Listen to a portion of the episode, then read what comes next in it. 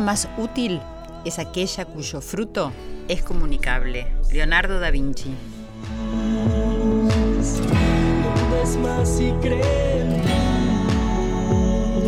Buenas noches, una nueva reunión de corazón a corazón nos convoca en Radio Nacional, la radio de todos.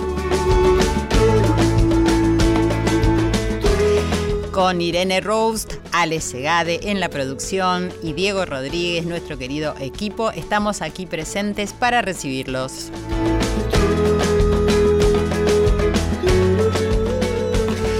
Junto a las 49 emisoras a lo largo y a lo ancho de la República Argentina y en el resto del mundo, gracias a la tecnología, hoy estamos juntos en algún lugar del éter.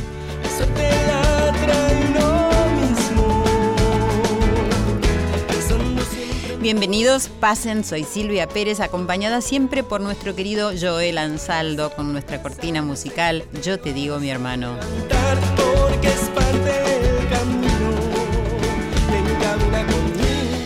Hola familia, amigos, amigas, queridos todos, ¿cómo están? Acá estamos otro viernes por la noche para deleitarnos con este encuentro, para pasar un rato juntos, aprender, reflexionar, descubrir dentro nuestro nuevos horizontes, sensaciones nuevas o a lo mejor olvidadas, quién sabe. Experimentar la escucha, tanto de los invitados como de nuestras voces, nuestras voces interiores, en ese viaje maravilloso que implica conocernos. Despertar a distintas realidades para poder elegir y crear quiénes queremos ser y qué queremos hacer. Sobre todo saber que se puede, en este mundo disruptivo, abrirse camino al andar sin dejar de tener la empatía y solidaridad con los problemas y las crisis que se están viviendo. Esclarecer un camino individual para colaborar y expandirnos para el bien común. Hemos reflexionado algunas oportunidades sobre la ciencia, quizás lo recuerden, sobre la importancia que tiene en la vida cotidiana. Y aún así yo siento que está un poco alejada de este cotidiano. Tanto la ciencia como la biología, un tema que en la actualidad están sonando mucho por la supervivencia de los humanos, tanto como la supervivencia de la Tierra. ¿Se pueden asociar estos temas al arte y quizás de este modo acercarlos más a las personas comunes? Ya que el arte llega sin palabras y nos toca algo ahí dentro, ahí en el corazón, en la mente, ¿cierto? En relación a Leonardo da Vinci, que he leído hoy una frase en el comienzo, el gran sabio del arte y la naturaleza, un artista total e irrepetible. Ha sido un creador innato de curiosidades científicas y humanistas que hicieron de él un artista universal durante los 67 años de su intensa y prolífica vida. Hoy llegar a un conocimiento tan global y transversal como el que llegó Da Vinci parecería ser muy difícil, ya que tanto la ciencia como la tecnología y las humanidades han evolucionado y crecido de una forma exponencial. Y para llegar a esos niveles de sabiduría, ¿se necesitaría la ayuda de una máquina o de un chip? Me pregunto. Pero Da Vinci lo consiguió en la época del Renacimiento, donde el gusto por las letras, la historia y la ciencia renacía. Una época antropocéntrica, donde el concepto del ser humano prevalecía por encima de todo lo demás a diferencia de la Edad Media, donde Dios resultaba ser el creador de todas las cosas. Así, este artista llegó a ser en una época favorable para su desarrollo, escuchen bien, pintor, anatomista, arquitecto, paleontólogo, artista, botánico, científico, escritor, escultor, filósofo, ingeniero, inventor, músico, poeta y urbanista, wow. Y como ingeniero e inventor, Leonardo da Vinci desarrolló ideas muy adelantadas a su tiempo, como el helicóptero, ¿lo sabían? Yo no lo sabía. El carro de combate, el submarino, el automóvil. Y por otro lado, como científico, hizo progresar mucho el conocimiento en las áreas de anatomía, la ingeniería civil, la óptica y la hidrodinámica. Vamos a dejar de lado un ratito a Leonardo da Vinci y hoy vamos a conversar con dos personas que se interesan por la ciencia a través del arte, entre otras cosas, y que quizás nos puedan contar qué las llevó a esto, qué nos brinda una exposición que comienza exactamente el día de hoy, viernes 22 de noviembre, en el Centro Cultural San Martín, en el ámbito de Noviembre Electrónico. Querida familia, pónganse cómodos, perciban cómo entra y sale el aire por sus orificios nasales. Damos cuenta de que estamos vivos, presentes aquí ahora Mientras les agradezco eternamente todos sus comentarios y este acompañamiento que tienen para todos los pasos que doy en la vida, les recuerdo las redes sociales arroba nacional AM870 arroba Silvia Pérez OK, mi cuenta de Twitter y de Instagram. También me pueden seguir en mi fanpage Silvia Pérez, sitio oficial. Y si tenés cablevisión, ya sabes, canal 955, ahí nos puedes escuchar. Si tenés DirecTV, el canal 976. Y si no, en radionacional.com.ar o me imagino que ya toda la audiencia, menos los nuevos que están escuchando, porque el público siempre se renueva, tienen que bajarse la aplicación de podcast. Y ahí nos escuchan en cualquier momento y en cualquier dispositivo. Una breve pausa, ya está nuestro invitado con nosotros, Juan Micheli.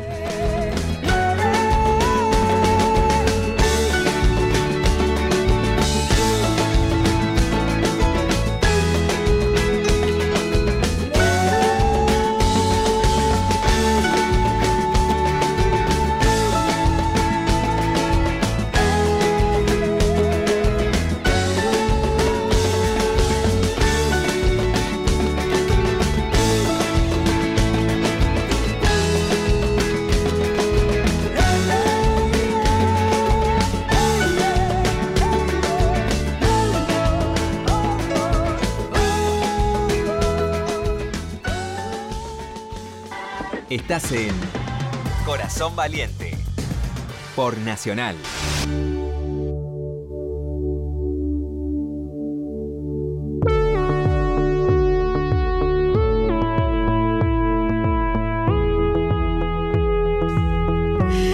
Bueno, y acá estamos, eh, nos estamos riendo, haciendo chistes con Juan Micheli, que es un artista audiovisual y autodidacta eh, bueno, te doy la bienvenida primero, Juan. Gracias por estar acá en Corazón Valiente. ¿Cómo estás? Dale, gracias a vos, Silvia, por la invitación. Súper bien. Acá paramos un ratito en el montaje en el Cultural San Martín y me vine a charlar, que es mucho más preferible, preferible estar acá con aire. Que Porque está. igual allá también hay aire, pero bueno, hay, escaleras de cuatro metros que hay pero que estar montar una exposición no, debe ser, no debe ser un trabajo para esta temperatura muy agradable. Bueno, nos reíamos con Juan recién porque nos conocemos, porque también ha trabajado en el diseño de vestuario en la obra que recientemente estuve haciendo. Eh, y, también me, llamaba la atención porque si de la nada, o sea, de un objeto siempre muy chiquitito, siempre él surge algún chiste o algo, que tiene que ver con la creación. Así que estábamos riendo de eso, de una pulsera que traje que quedó del vestuario de la que ya estaban saliendo del cine y pasaban muchas cosas. O sea que, es decir, es un creador continuo y constante, parecería. Pero antes de eso, quiero decir que puedas definirme para la audiencia y para mí también, qué es un artista audiovisual. Y mira, un artista audiovisual es una, es, en mi caso por lo menos, no quiero pregonizar ninguna definición para no tuyo, igual la mía propia. Tuyo, sí. Eh, en realidad yo me presento como alguien que opera, que mi materia es el trabajo con la luz el, sonido y la forma, básicamente. Eso puede adoptar distintos modos. Puede ser una instalación cerámica, una video instalación donde, como en el caso de lo que estoy armando ahora con Lorena Paz, eh, se proyecta sobre tierra, o puede ser eh, un cuestionamiento sobre la enciclopedia, o también una charla performática, que, es, que fue como empezó esto en la Universidad de San Martín. Esta muestra, en realidad, a mí me interesa mucho pensar cómo eh, las cosas van cambiando. Y esta muestra que es hoy Fósiles Parlantes del Futuro, en un momento cuando yo ni sabía que existía, fue una charla que se presentó en un congreso de arte y ciencia, donde yo lo que propongo es una, una fusión entre el arte y la ciencia como un modo de generar teorías inútiles que quizás no sirve, que es un contrasentido en realidad, ¿no? Eh, pero hay algo para mí interesante en estas cosas que nosotros tendemos a, a- a separar, ¿no? Como que la teoría es va por un lado distinto que la práctica. Y en realidad vos para hacer una pieza de cerámica eh, tenés que tener contenidos teóricos mínimos, pero sin entrar en una cosa teorizante, digamos. Y con una, con una experiencia muy directa. Por ejemplo, la boca de una olla es el, te la pones en la cabeza y eso te da el diámetro. ¿No? Como que tiene un tipo de saber, pero también es algo re concreto. No hay una división. Vos recién citabas a, a Leonardo, que era un tipo, a Leonardo da Vinci, que era un tipo que se animaba a todo. También hay algo de eso, ¿no? Claro. Como de no esperar el título. Claro, claro. Más allá de que en la época de Leonardo no existían los títulos que hoy Sí, conocemos, ¿no? Pero pero como se- que se metía en todo lo, lo que quería conocer y en todo lo que se cuestionaba, se preguntaba, ¿entendés? Y eso lo llevaba a todos los demás títulos que hoy le podemos poner, a lo Exacto. mejor, seguramente. Pero quizás que tiene que ver con el cuestionamiento de qué es la vida, qué es un espacio, qué es la luz y cómo todo eso puede transformarse continuamente. sí, para mí el arte es una herramienta en el buen sentido de desclasificación. ¿Qué quiero decir con esto? A nosotros cuando nos educan, hacemos, nos socializamos, etcétera, para que eso ocurra, eh, sí o sí nos van formando, ¿no? Y nos van diciendo, bueno, esto se dice así, esto se, se cruza por esta línea, etcétera. Miles de, mandatos sociales que permiten un montón de cosas, pero también coartan otras. Otras, sí. Entonces, yo entiendo la obra y esto de arte y ciencia, digamos, yo lo entiendo como propuesta, pero me resulta muy complicado separar el arte de la ciencia. En realidad, hay un punto, y vuelvo al tema, estoy monotemático con la cerámica quizás, pero es porque estoy haciendo unas, estoy profundizando algunas cuestiones de la cerámica con una maestra que se llama Yel Enrique, eh, donde la- ya está implícita la ciencia. Vos tenés que saber de óxidos para hacer cerámica, pero no tenés que estudiar química, Claro. ¿no? Pero hay algo ya en el hacer que incorpora ese, ese saber. Entonces me parece, volviendo a esto, como me fui... que- No, pero me, me interesa porque, por ejemplo, decir, em, he hecho algunas entrevistas a científicos donde siempre nos dicen que ciencia es todo. Y yo creo decir, que no está tan tangible en el cotidiano. Entonces me interesa eso porque me parece que es un valor que, eh, que hay que agregar a la vida y para que todos nos demos cuenta. Si hacemos algo con cerámica, yo me, me- voy al colegio primario donde yo hacía Sí. cerámica invariablemente preguntás qué es esto que estoy tocando, ¿no? ¿Qué es esto que estoy amasando? ¿De dónde salió? Y entonces te vas contactando con, con eso que tiene que ver con la ciencia. Totalmente. De hecho, para vos eh, saber para qué vas a usar una arcilla, no quiero hacer como la apología de la cerámica en este No, en el programa no, porque no digamos la, la- la- la instalación es más amplia. Pero me parece algo, digamos, hay una, una teoría inútil que estamos generando con Lorena Paz y también con Mara Rivielo, que es otra persona que, con la que trabajamos en cerámica haciendo un proyecto de, de- de- de indagación, digamos, y también de teoría inútil, es que en realidad la cerámica es una de las primeras tecnologías Mm. la capacidad, o sea, el cuenco en realidad, ¿no? Como Claro. El cuenco tiene la capacidad de separar la materia. Claro, suena re pomposo, dicho, si uno después agarra un cuenco, se sirve un café, no está pensando estoy separando la materia, pero es lo que estás haciendo en exacto. realidad. Sí, sí, es sí. la posibilidad de que materia en distintos estados pueda estar separada y uno pueda manipularla de alguna manera sin quemarse, sin, no sé, todas Claro. las posibilidades que te da eso. Entonces, Y en esta definición, decir, de, de- exacta, eh, está, se encuentra el arte. Claro, el arte es eso, tiene que ver con la cuestión de generar. Es muy complicado separar el arte de la ciencia en las primeras manifestaciones del hombre. ¿No? ¿Cómo separar, por ejemplo, las máscaras rituales? Claro. Tienen algo de ciencia, mucho de Mucho, religión sí. eh, y mucho también de arte. Pero, no sé, digamos, cuando alguien se ponía una máscara dos mil años de- antes de Cristo, no pensaba que eso era algo para poner una galería de arte porque no existían las galerías de arte. Totalmente, claro. Entonces es interesante también situarse en un momento. Hoy nosotros entendemos el arte de una manera que en la época, ya que, que, que está flotando el espíritu de Leonardo da Vinci, tampoco se pensaba el arte No. como se piensa hoy, No. ¿no? Sí, que tiene que ver con los títulos y con los nombres, con las palabras que se le adjudican a, a todas las, no sé, las situaciones, a lo que transcurre, a lo que es, a, la, Tal cual. a- a la existencia.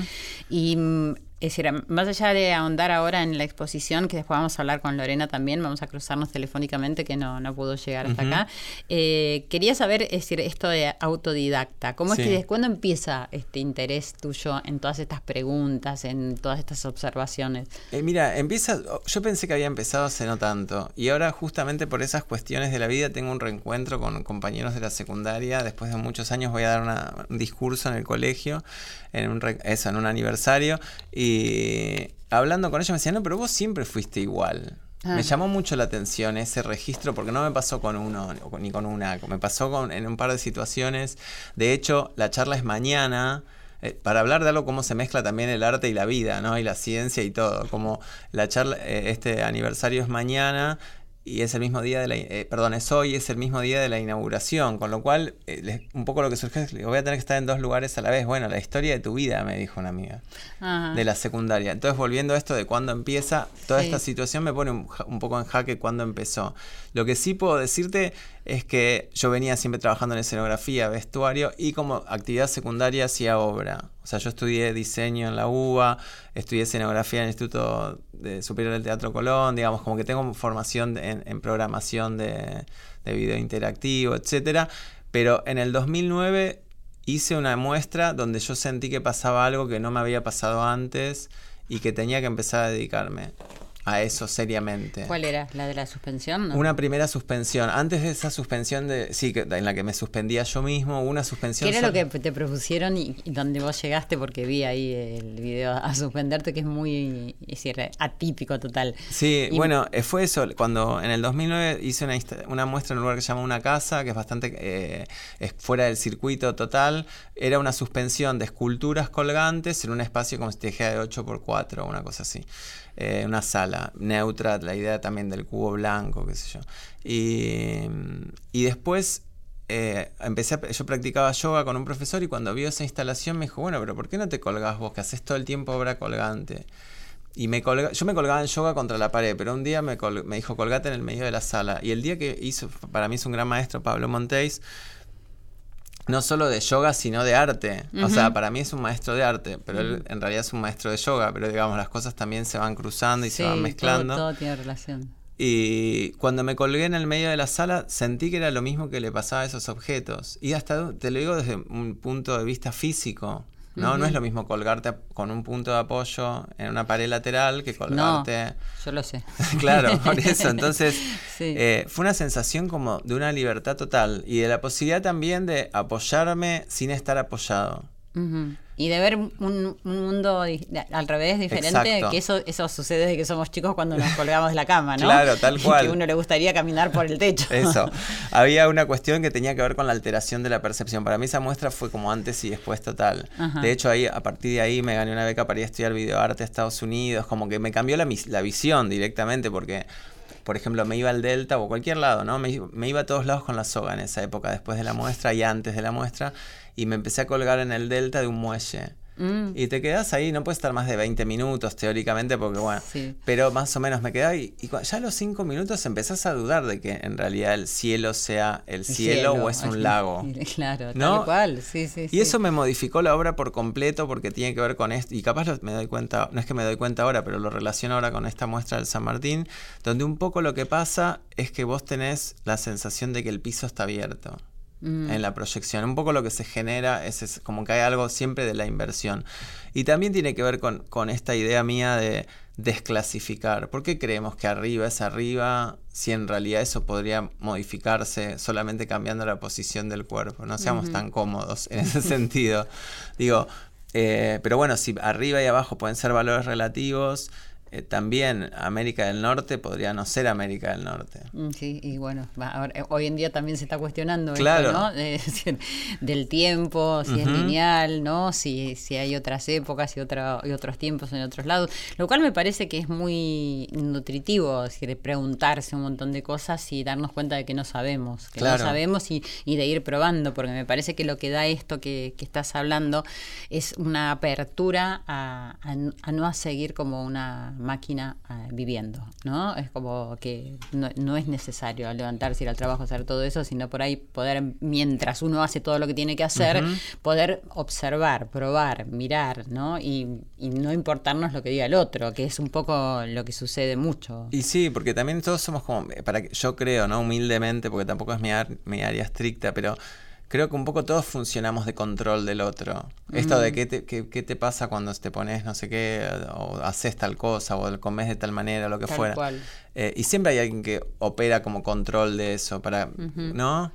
Guardar un poco la, que, que el formato. De hecho, eh, insisto con esto de la charla porque es bastante significativo. Yo dije, voy a hablar de lo que quiera, no sé, voy a- en- por más que sea en el contexto de un colegio estricto y qué sé yo. Y de golpe me vino la imagen de que va a estar la rectora.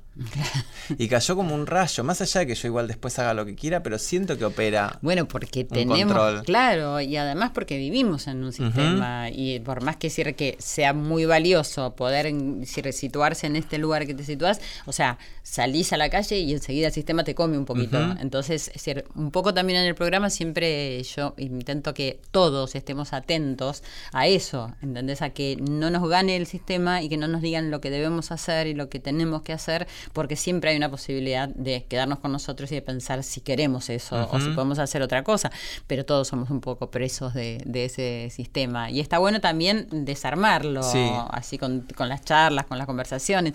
Eh, con esta exposición de la suspensión, dices que ganaste una beca y te fuiste a Estados Unidos. Sí. ¿Qué, qué mundo encontraste allá que te, que te haya cambiado y qué te dio? Mira, me dio muchas cosas, me dio muchas cosas y, y me aclaró otras también. Yo iba con muchos prejuicios, no muchos prejuicios, con algunos prejuicios, como que me imaginaba que todo iba a ser genial, básicamente. Eh, era una residencia para artistas latinoamericanos que te- estaba bárbaro, comparado con las muchas condiciones que hay acá, condiciones con las que también uno puede ir modificándolas, no es que acá estamos signados a, la- a que Sí. no haya recursos, porque hay recursos, el tema a veces es que exige más esfuerzo conseguirlos. Pero eso Eh, nos hace más creativos. claro, la también. necesidad siempre, Sí. ¿no? Eh, justo el, eh, bueno, nada, el, te- también trabajamos un poco con eso, con, Lor- eh, con Lorena, en relación a- a partir de la precariedad o de la carencia, generar algo que sea un contenido interesante, ¿no?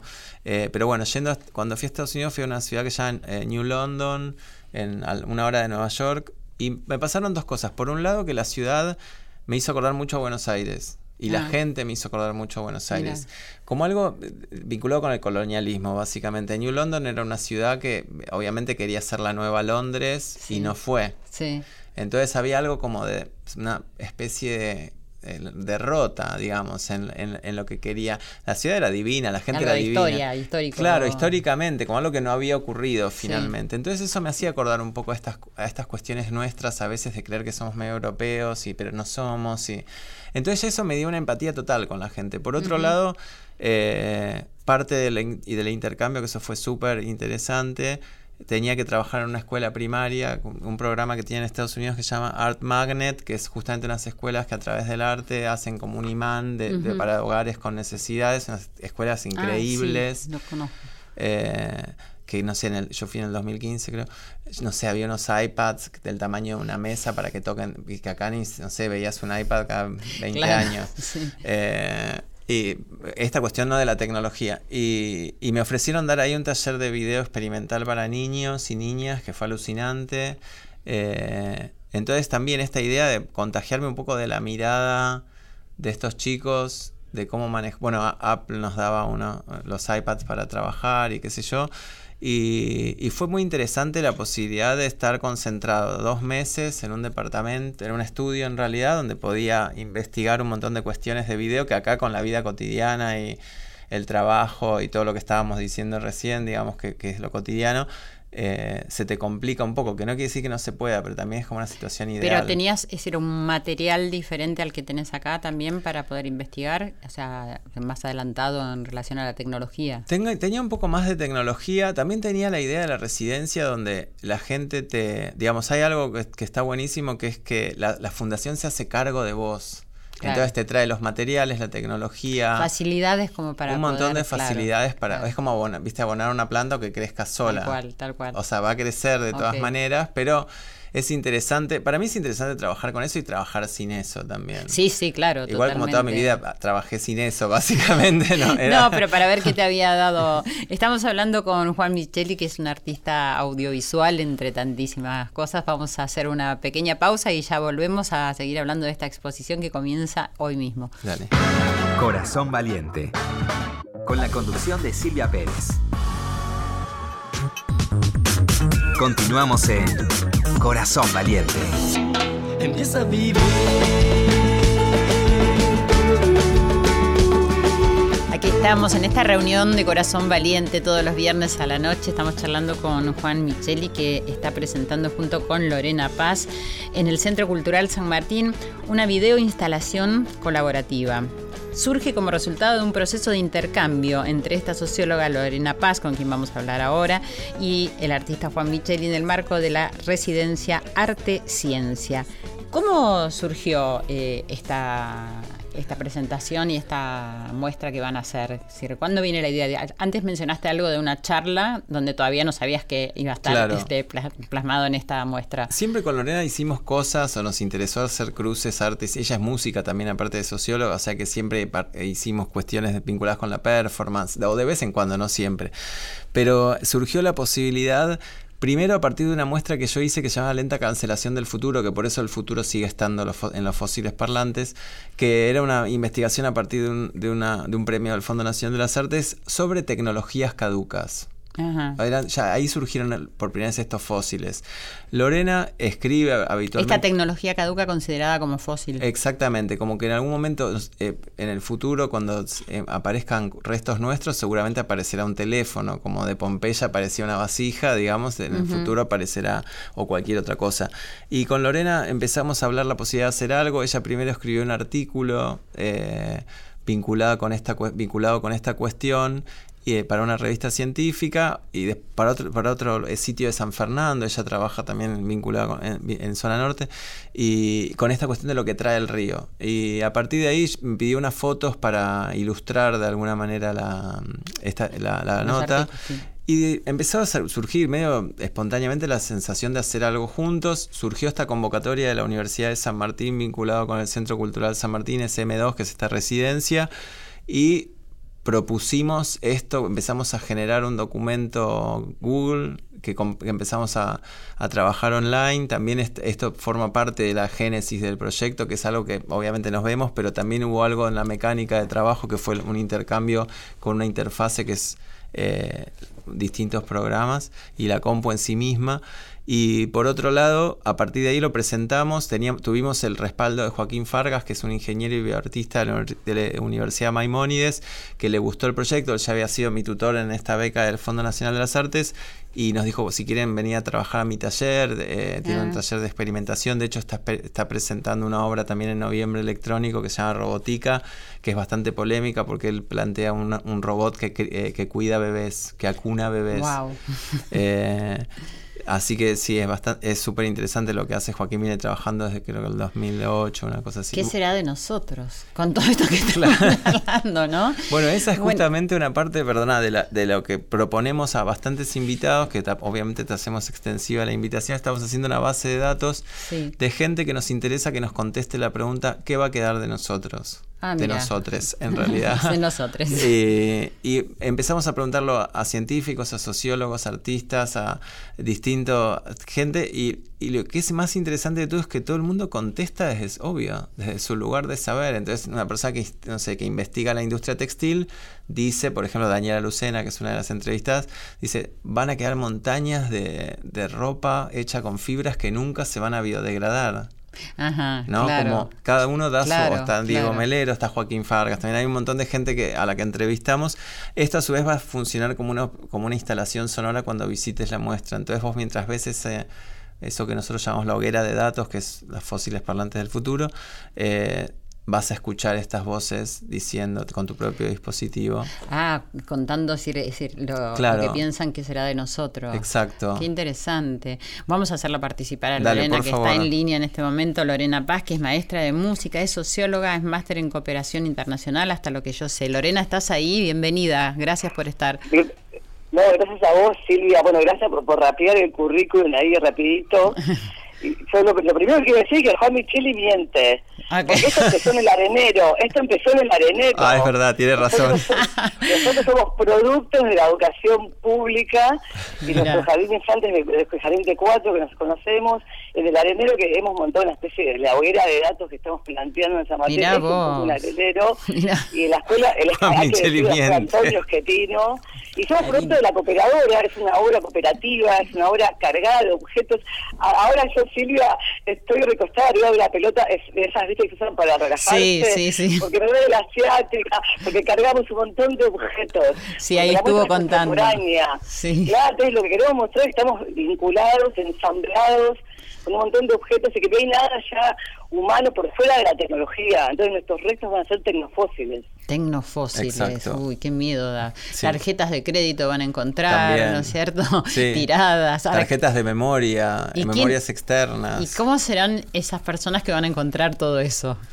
Eso no, esa es la pregunta. ¿Quedarán personas que encuentren todo eso? O directamente, hoy hablaba con Joaquín Fargas, que está montando la obra justo al lado, en la misma sala, y él está pensando ahora una obra, no sé si debería contar esto, pero que tiene que ver con esto, no lo voy a contar, pero digamos que tiene que ver con esta pregunta. ¿Quiénes van a encontrar?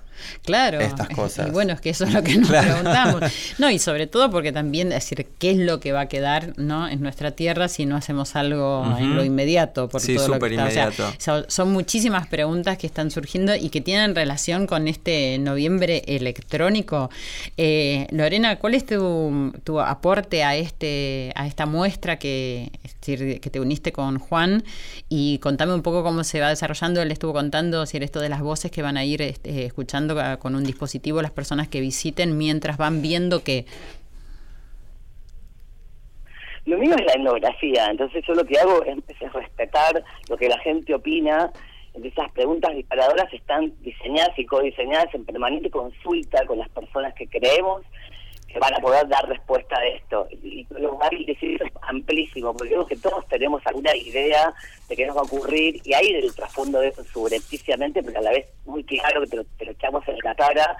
Un pedido que ya estamos en el antropoceno, el, o domina el hombre, el holoceno está perdido, el hombre ha, hecho una aceleración absoluta, de, digamos, radicó un montón de, y, la biodiversidad se perdió, las fuentes de trabajo, esto es un disparate, vivimos en una humanidad perdida, que los restos que van a, van a encontrar nosotros van a ser un poco la pérdida de la, de la comprensión también. Entonces, eh, escuchar la hora está sonora, tenés que escanearte un código QR, escaneas un código QR, eh, el celular antes de entrar, porque eso es un onboarding.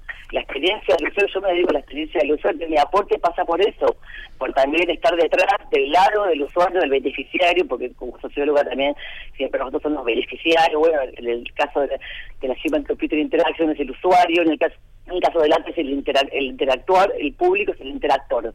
Y que va a venir a ver la, la obra, tiene que interactuar con la obra, deja su registro, escanea cosas, puede romper. Michelle ayer rompió un celular y quería, hay un video de Michelle explicando que podía romper un celular. El Hay restos entonces, fósiles que, que la gente trajo, digamos, donó celulares, etcétera, y hay piedras que uno puede volver a esa sensación cavernícola de, por ejemplo, solamente romper algo, no por la cuestión de hacer daño, sino por la curiosidad de ver qué tiene dentro. Claro, claro, ¿no? sí. Que es una- un tipo de rotura particular, porque también, eh, digamos, el arte y la ciencia tienen que ver con eso, con romper en el sentido de búsqueda, no de romper por romper. Claro, ¿cuántas veces uno se pregunta qué habrá acá Claro. adentro y, y no se anima a abrirlo y a romperlo? Mm. Tal cual. Eh, Hay algo, me hiciste acordar con esto de romper, que no quiero que quede por fuera. Nosotros cuando fuimos con Lorena la primera vez a, a conocer el espacio, el que es el Cultural San Martín, el Cultural fue también modificando el proyecto. Ajá. Digamos, yo tra- a- nos, nos interesa trabajar como una especie de obra mu- mutante en realidad, donde eh, conocimos un espacio que nos llamó la atención, en principio estéticamente, porque eran unas cabinas perfectas para montar cosas, unas cabinas vidriadas de- Ujú. y acero, y averiguamos de qué se trataba, nos dijeron que nos las podían dar, y eran las cabinas del Núcleo Audiovisual de Buenos Aires, que es un espacio de archivo, que obviamente era un tema que nos, nos atrajo un montón, porque un poco el fósil es como una especie de archivo natural. Sí. Y el archivo audiovisual está lleno de, de- de material audiovisual, obviamente, en distintos soportes como VHS, DVD, CD, etcétera, mini DV. Eh, quiero agradecerle, a, queremos los dos en realidad agradecerle a Jorge Gagliardi del Nodo que nos facilitó todo lo que quisimos para montar en esas cabinas como un lado B o lado A de la otra muestra. No se sabe qué lado es Claro. A y qué lado es B. Pero en esas seis cabinas estamos pudiendo montar una serie, por eso me acordé, porque hay una, una curiosidad que es ver que hay adentro de los VHS que sale como una especie de material del fluido negro, que es esta cinta, y hay una instalación. Yo lo hice, ¿quién no lo rompió? Claro, hay que, es, O el cassette. Claro, tal cual, a ver qué tiene, o sea, cómo, cuál es la materialidad. y poder además crear algo con eso que sacamos, esas cintas que hacíamos. Y casi que acá vamos a crear algo con el micrófono que recién Juan hace dos de, uno, pero bueno, va, pará de hacer arte acá en Radio Nacional. Me llevo uno. Lorena está acá, es decir, eh, no sé, jugando con el micrófono y, está haciendo algo que Estoy llevándome un micrófono de Radio Nacional para ponerlo en el, en el la hoguera de datos directamente instalado con el logo ya considerando lo fósil. Claro, ya es fósil el, micrófono, radial. Lorena, y como socióloga y con lo que recibiste así de esta pregunta, es decir, las respuestas, ¿no? Eh, ¿Qué va a ser de, de nosotros? Es decir, ¿Qué, qué, te pasó con lo que escuchaste de la gente y qué pensás vos que va a ser de nosotros? Bueno, yo pienso siempre como en sentido comunitario, como que pienso lo que piensan muchas personas a la vez, no tengo una, un trazo. Creo que es una caja negra la tecnología, entonces al abrirla hay un montón de, de funcionalidades y de ensambles que se producen que suenan al infinito, porque cada cual también comprende la situación como quiere. Podría decir una versión básica fatalística de la cosa más científica natural y decirte el, agua se está contaminando, eh, o sea, las próximas guerras van a ser por el agua, las guerras, las, los golpes de Estado están siendo actualmente por el litio, por el petróleo, el manejo de los recursos naturales es escaso, demencial, se están quemando los bosques, pero también te podría decir, vamos a perder la capacidad de hablar, vamos a poder perder la capacidad de esto, de interactuar, porque las tecnologías también son las tecnologías, el aparato sonador que nos permite hablar, la radio, ¿no? Eso internet. Entonces como que el hombre se, se, llenó de un montón de, el hombre, nos destreza, esa gran destreza que tiene el hombre para construirse a sí mismo, dominar la naturaleza, esquilmarla, hacer perder con la inteligencia artificial también las fuentes de trabajo, crear nuevos trabajos, trabajos que están relacionados con descontaminar el planeta, es una locura. Ya hoy por hoy hay en el mercado laboral trabajos de, gente que se, se ocupa de, descontaminar, entonces estamos al, horno. Pero también podría decir la visión que tiene mi hijo, decir, dejamos un montón de conocimiento, mamá, dejamos un montón de cosas buenas, te dice. Claro, y también pensaba mientras hablabas que mientras va creciendo todo esto de la tecnología, es decir, no sé si existe la posibilidad de que pase de moda y que haya mucha gente que quiera dejarla como fósiles y que pueda reencontrarse con algo más natural y que pueda llevar a cabo un progreso diferente. O sea, todo es posible, ¿cierto?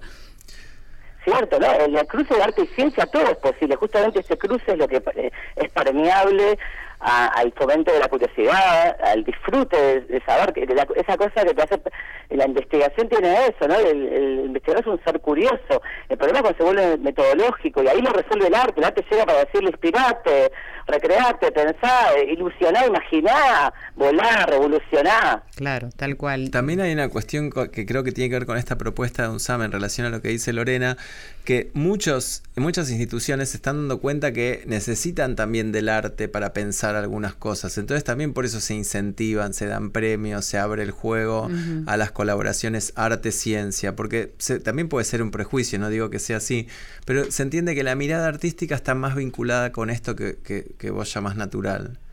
También hay, paradojas porque lo, que nos empezó a pasar, no sé si a Lorena está tan de acuerdo, pero yo un poco lo que empiezo a pensar, pero, y estaba en, en el principio del proyecto, o en el inicio, quiero decir, esta idea de empezar a pensar digamos, pensar la tecnología como algo fuera del hombre es algo que a mí ya me empieza a hacer dudar.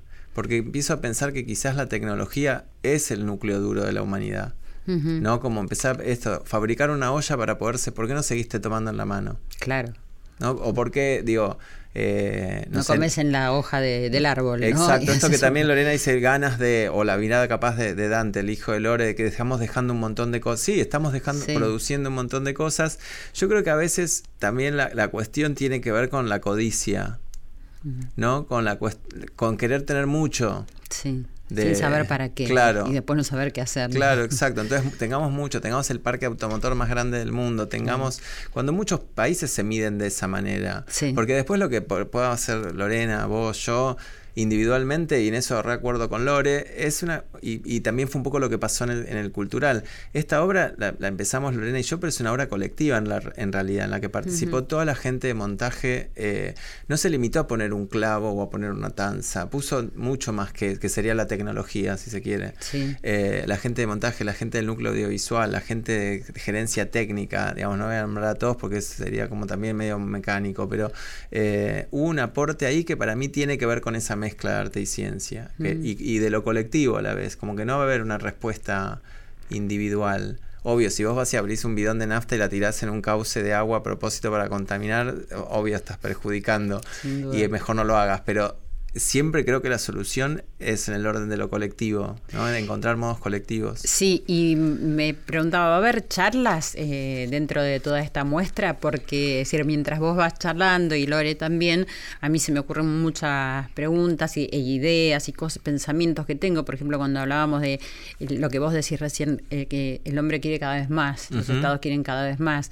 Eh, esto del consumismo, ¿no? Que yo me acuerdo una vez que fui a una, a una tienda muy muy importante en Londres, en Harrods, a comprar una vela y no la compré porque era un piso entero de diferentes clases de velas, ¿no? Que no eran tan diferentes, por supuesto. Y me, no sé, me apagulló eso, pues dije, no, hasta me puedo hacer yo una velita, ¿no? Y siempre me pregunto, ¿por qué tanto de todo?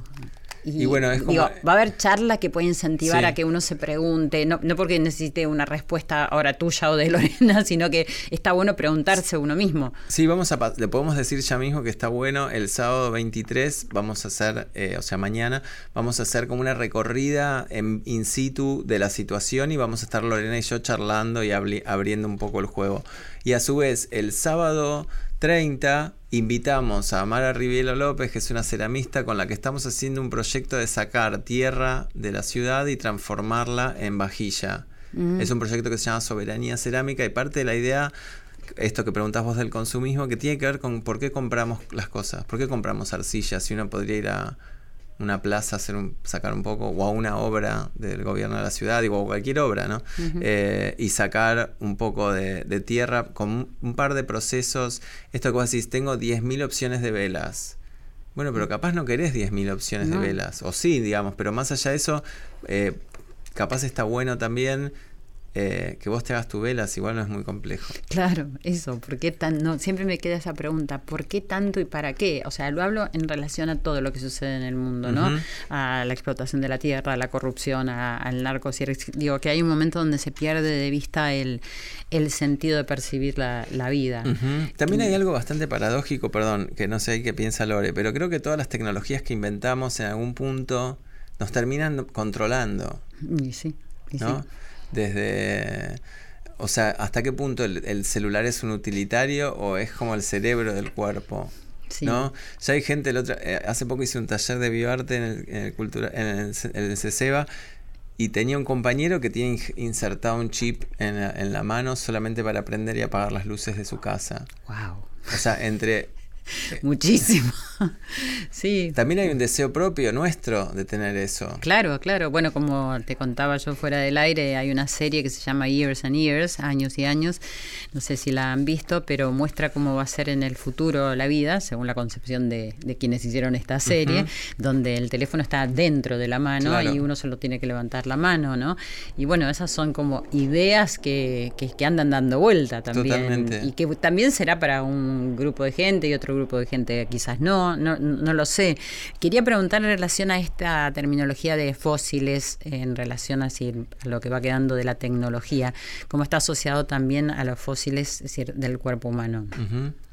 Hay, por un lado, Lorena tiene una mirada sobre fósiles súper interesante, pero yo quiero aprovechar nada más para mandarle un agradecimiento a Luis Marte, que de alguna manera eh, yo lo conocí por Lorena y a través de Lorena llegué al Museo de Ciencias Naturales y aprendí un montón con Luis, con, eh, es un paleontólogo que trabaja en la recuperación de huesos.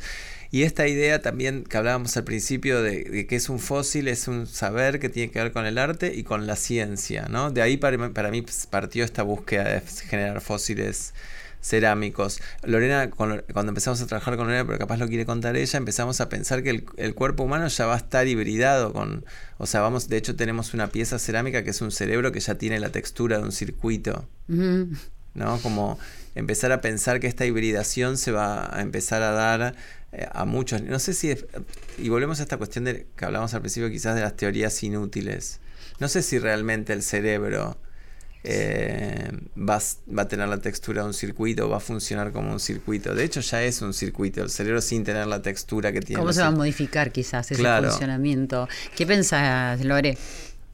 No, yo, yo voy a responder desde el paganismo más absoluto, en el que milito, que creo que el hombre, digamos, que no fue construido ni creado por nadie, que fue una larga evolución, lo que hace es primero intentar dominar la naturaleza y se la coloca encima, la naturaleza la domina, construye instrumentos, cuando, esa es la primera destreza, ¿no? El naturfacto, la primero que saca, de la naturaleza lo transforma en un artefacto y ese naturfacto es la primera tecnología que le permite cortar una piel y vestirse, matar un animal, eh, subyugar a su mujer, eh, whatever. Y esa situación en la economía circular, luego de la revolución industrial y, y el modo que observado que cambiaron ¿no? la sociedad industrial de los gremios al trabajo fabril, lo que pasa con el, con el ser humano, con, digamos, el ámbito del trabajo, las primeras máquinas, por ejemplo, eh, eh, había que adaptar a la máquina al hombre, la ergonomía, entonces estudiaban las máquinas, tipo la imagen típica de Chaplin, que tipo se retrasa de la cadena de flujo, ¡pah! lo sopapea la máquina. Hmm. Luego la inteligencia artificial, el hombre intenta suplantar literalmente la interacción humana, humana peer-to-peer, y, termina, digamos, así como se me prometió, vestido en, harapos, termina incrustado, la pregunta que ustedes hacían, que, que para toda nuestra muestra, porque seremos fósiles, vamos a terminar como hibridados completamente, porque desde el implante que es medieval, hasta hoy poder tener un chip en el, en el dedo que te, que te puedan eh, reconocer facialmente, ya sea una base de datos y que de eso dependa tu economía, la economía o sea, la economía circular es la cosa más perversa, debería ser circular porque la naturaleza es holística y circular y tiene su propio ciclo. La, naturaleza no se contamina a sí misma, no se extrae a sí misma, el que desequilibra es el hombre. Sí. esa falta, digamos, de, literal cuidado y respeto construye un, ser que se destruye a sí mismo, porque la mayoría de las enfermedades, la contaminación ambiental, las infecciones más eh, terribles las ha creado el hombre, no las ha hecho la naturaleza. La naturaleza eh, está y sin embargo no hay nada fuera de lo eh, humano que no sea tecnológico. El hombre es tecnología, el aparato fonador, se construye el cerebro humano cuando metís el sonido, los primeros sonidos van reconstruyendo ese aparato fonador y el cerebro, somos seres interactivos. Pero entendemos la interactividad como Internet, muy banal. Eso la ciencia le aporta al arte y a la historia también. Como, bueno, eh, clasifiquemos, exhibamos, casuística, comprendamos, escuchémonos eh, de cuant eh, cualitativo, cuantitativo. la metodología es muy importante también para comprender hacia dónde vamos, qué quedará de nosotros. Y sobre todo preguntarnos, ¿no? Porque me parece que lo que proponen todo lo que están diciendo, más la muestra esta de la que estamos hablando que comienza hoy, si genera muchísimas preguntas que mm, a mí por lo menos me parecen más importantes que las respuestas, ¿no? Porque uno ya viviendo cuestionándose cosas y no creyendo que sabe todo, también es un buen camino. Totalmente, vos ahí diste como la clave de algo de, esta búsqueda que tenemos, o por lo menos que sí, creo que la compartimos con Lore, pero que es una, obsesión mía, que es generar preguntas en realidad. Que vos te pares frente a una obra y te, y te interpele o no, digamos, puede fallar, pero que la intención es que genere una duda Sí, y que no sea una persona, Sino que sea algo así. Que me dijiste que también se pueden eh, tocar, ¿no? Lo, que está expuesto. Sí, las piezas se pueden tocar justamente para. Eh, para, digamos, esto que decía Lore recién, ¿no? Nosotros tuvimos la capacidad de matar a un animal, de cortar, sacarle la piel, hacer, hay, de hecho hay un pedazo de tapado ahí en la muestra, eh, hay, tuvimos esta capacidad de hacer el cuenco, lo que fuera, y eso es objetivar y tiene que ver siempre con el tacto. Nosotros somos seres táctiles, ¿no? O sea, cuando pensamos, a mí me hace gracia a veces, no sé, cuando dicen pantalla táctil. Táctil es todo desde siempre. Claro. No, no, o sea, sí entiendo que quiere decir la interfase táctil de que cuando tocas una pantalla pasa algo puntual y te devuelve. Pero eh, en un punto, la idea hoy justo fue un grupo grande de, chicos de TEA cuando estábamos montando y le dijimos, se puede tocar y fue como, uh, se puede tocar y cuando tocas pasa algo que no es del orden de lo conceptual ni de lo discursivo. Que es privativo, además. Exacto. nadie te puede explicar nada más porque es tu sensación. Exactamente. Que es un poco poco la maravilla del arte, ¿no? Que no hay un intermediario que te va a explicar lo que es, sino que te pasa a vos. Tal cual. Que estás mirando, sintiendo, tocando, percibiendo. Y eso me parece que es maravilloso. Así que bueno, eh, vamos a decir también que es gratuita la entrada, así que y que van a estar desde el 22 de noviembre hasta el 30 de, noviembre. Y el 30 hacemos esta performance de. Vamos a poder tocar tierra y hacer como una cosa súper básica en relación a la soberanía cerámica. Bueno, buenísimo. Y es de 15 a 21 horas, es que está abierto en el Centro Cultural San Martín, que es en Sarmiento 1551. Lore, ¿querés agregar algo? No, solo agregar, Silvia, gracias, te esperamos. Y quería decir que tenemos un hashtag eh, que se va a lanzar por Twitter qué será de nosotros, ahí vos podés repostearlo y enviar en un audio lo que vos crees que va a ser los restos parlantes del futuro, así seguimos eh, con la investigación colectiva y simplemente eso, que va a haber un hashtag, después lo vamos a pasar bien. Perfecto, eh, sí, igual es muy fácil. nada, a, contarnos qué les parece, porque seguramente vamos a poder este eh, adosar y ensamblar lo que piensan. Bueno, sí, yo ya lo voy a hacer porque me encanta, además me encanta la pregunta, me surge naturalmente.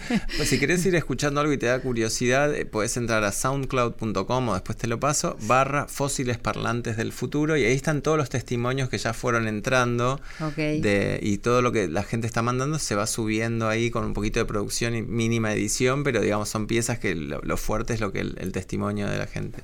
Bueno, buenísimo. Ahora lo vamos a poner igual en todas las redes para que la gente también lo pueda hacer y que cada uno creo que puede, es muy muy interesante poder vivir esa experiencia y poder decir preguntarnos eso y ver qué nos surge y que no, importa lo que nos surge. Eso es lo más, lo más interesante de todo.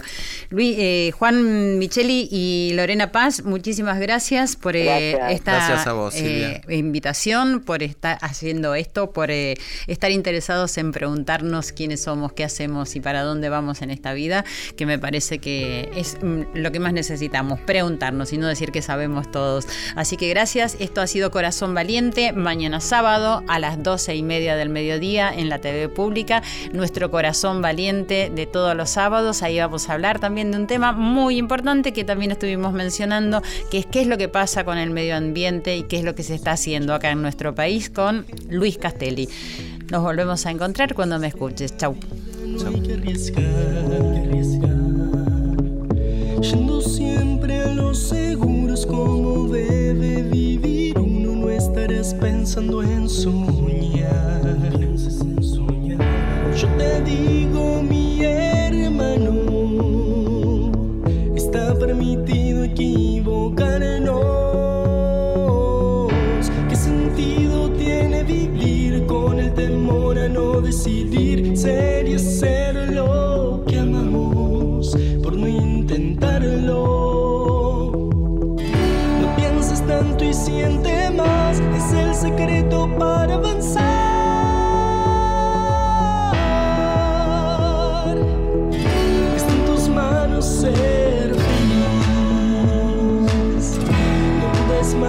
Cree en.